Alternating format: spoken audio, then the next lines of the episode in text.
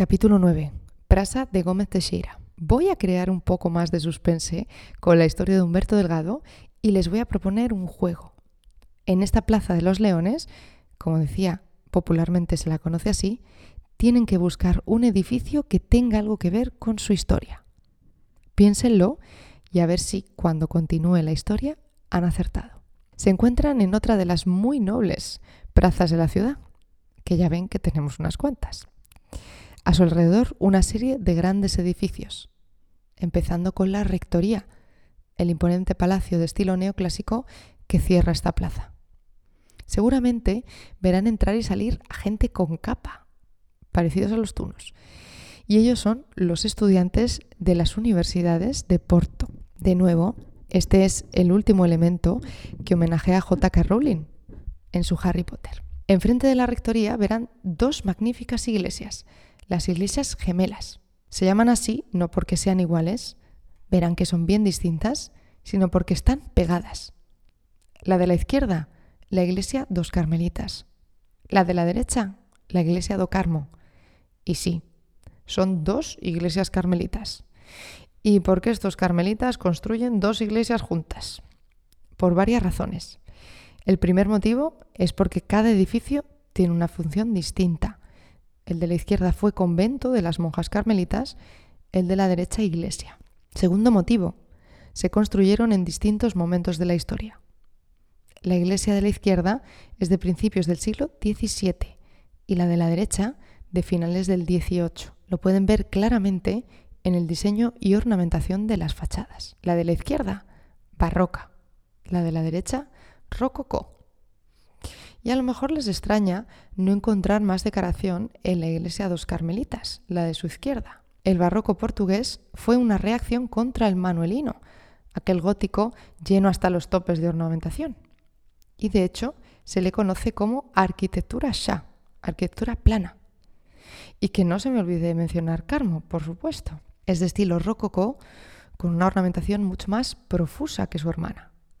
Su fachada queda coronada con cuatro grandes esculturas de los evangelistas y no se pierdan en su nave lateral sempiternos los azulejos. Estos están pintados por Silvestre Silvestri y narran la fundación de la Orden de los Carmelitas en Monte Carmelo, en Israel, no en la periferia madrileña, no se me confundan. Hablando de los azulejos, aún no hemos hablado de su color, y este azul y blanco ya lo habrán visto unas cuantas veces. En San Ildefonso, en la Capela das Almas y en Sauvento. ¿Y por qué creen que se utilizan estos colores? Pues por influencia de la porcelana china. Es a través de la mítica ruta de la seda que el Oriente Islámico y posteriormente la península ibérica descubren la porcelana china y su azul cobalto, ya en el siglo XIII pero es especialmente en el siglo XVI cuando se populariza esta gama cromática, gracias a la conquista de Macao. Los portugueses popularizaron la porcelana en Europa, aunque era un producto que llegaba en muy pequeñas cantidades y a unos precios desorbitados. Como en un principio solo se lo podían permitir los reyes, en Europa decidieron crear un producto algo más popular para que la gente pudiera comprarlo. Empiezan a abrir las casas de cerámica a lo largo de toda Europa. En este siglo XVIII y además mantienen aquellos tonos de la porcelana para que los productos parecieran de este material pero costaran la mitad. Y si piensan en la cerámica europea, recordarán que es de estos mismos colores por ese motivo. Algunos ejemplos. La española Sargadelos, la de Talavera de la Reina o la de San Claudio. En Holanda tenemos la porcelana de Delft y en Alemania la de Meissen. Así que ya ven que al principio fuimos los europeos los que copiamos a los chinos. Luego la cosa se ha dado un poco la vuelta. Como último elemento a destacar en estas iglesias gemelas, me gustaría descubrirles algo casi escondido. Y entre ambas iglesias verán un pequeño murete, con dos ventanas y una puerta. ¿Se han fijado? Pues esta es la casa más estrecha de Porto, ¿Y qué hace una casa en medio de dos iglesias? ¿Es que están locos estos carmelitas? Bueno, hay una razón sencilla. Había una ley en Portugal que no permitía construir dos iglesias juntas y los carmelitas, que solo disponían de este territorio, pues decidieron cumplir la mínima norma posible, haciendo una casa de metro y medio de anchura y poniendo a vivir al capellán de la iglesia hasta que les dieron permiso para construir la iglesia do Carmo. Las malas lenguas dicen que nada de esto es cierto, que en realidad los carmelitas pusieron tierra de por medio para que monjas y curos no se encontraran en la noche. Esta anomalía arquitectónica fue sede de reuniones secretas durante la invasión francesa y durante los años del liberalismo. Y también dio cobijo a los religiosos exiliados por las persecuciones eclesiásticas que trajo consigo la República. ¿Pero he oído exilio?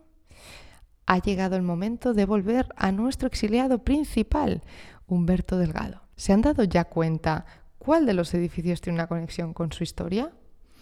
Aquí la pregunta es un poco trampa porque no lo he mencionado, así que se lo descubro ahora. Si miran la fachada de las iglesias gemelas, enfrente de ellas nace una calle con una serie de casas, entre las que destaca un pequeño café, el Áncora Douro, que se conoce popularmente como Café Piollo, Café Piojo en español. Este es el lugar en el que continuó la historia de Humberto Delgado. El café tomó popularmente este nombre de Piojo porque, según cuenta la tradición, aquí se reunían los rebeldes universitarios a conspirar contra el régimen de Salazar. Y los camareros sabían lo que pasaba y de hecho también estaban metidos en las conspiraciones. El gobierno pues también lo sabía y lo que ocurría, lo que hacían, era colar espías para saber lo que se tramaba. Cuando entraba un espía y los camareros se daban cuenta, se rascaban la cabeza y este era el gesto para avisar a la gente que dejara de hablar de política y empezar a hablar del tiempo. Por eso terminó llamándose Café Piojo. Pero además de esta anécdota tan curiosa, es un café históricamente muy importante, porque fue el escenario de aquella vuelta de Humberto Delgado. Un hombre conocido como Mario Carballo fue el que lo trajo de vuelta. Y no, no era revolucionario, solo un topo, un espía del gobierno. Después de meses de venir a café, este Mario Carballo consiguió ganarse la confianza de los líderes de la revolución, hasta tal punto que le hacen el responsable de las comunicaciones por carta con Humberto Delgado.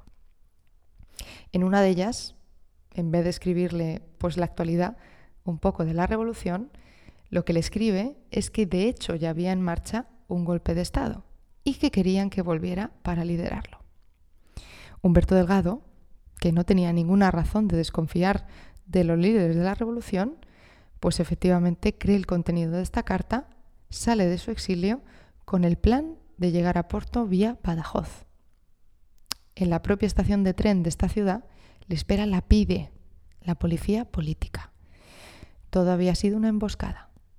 Apresan a Delgado junto con su secretaria y en la frontera con España les pegan dos tiros. Sus cuerpos aparecieron en un pueblo de Badajoz dos meses después del atentado. Y sí, un final verdaderamente triste para esta figura mítica de la lucha contra el régimen. ¿Recuerdan la pequeña escultura en la plaza de Carlos Alberto? Un más bien pequeño homenaje a Delgado, en el lugar donde tuvo su cuartel general. Y seguro que tienen muchas preguntas. La primera y más importante, ¿quedó impune el asesinato de Delgado? Pues sí, aunque el régimen y su perazón otoño acaban con la vida del general sin miedo, no acaban con la revolución. Así que para cerrar este tour, aprovecharé la última parada para hablarles del fin del régimen. Pero para eso tendré que empezar por el principio. En el año 1918 retomaremos la historia, en la ya última parada del tour. Con las iglesias gemelas a su espalda y el piojo a su derecha, comiencen a andar hasta encontrar un jardín Cordoaria. Atraviesenlo teniendo como referencia la Torre dos Clérigos, que descubrirán tras los árboles a su izquierda. Paren al lado del paso de cebra aún en Cordoaria y aprovechen para disfrutar de la vista de la torre y escuchar el siguiente audio. Tres minutos y ya estamos.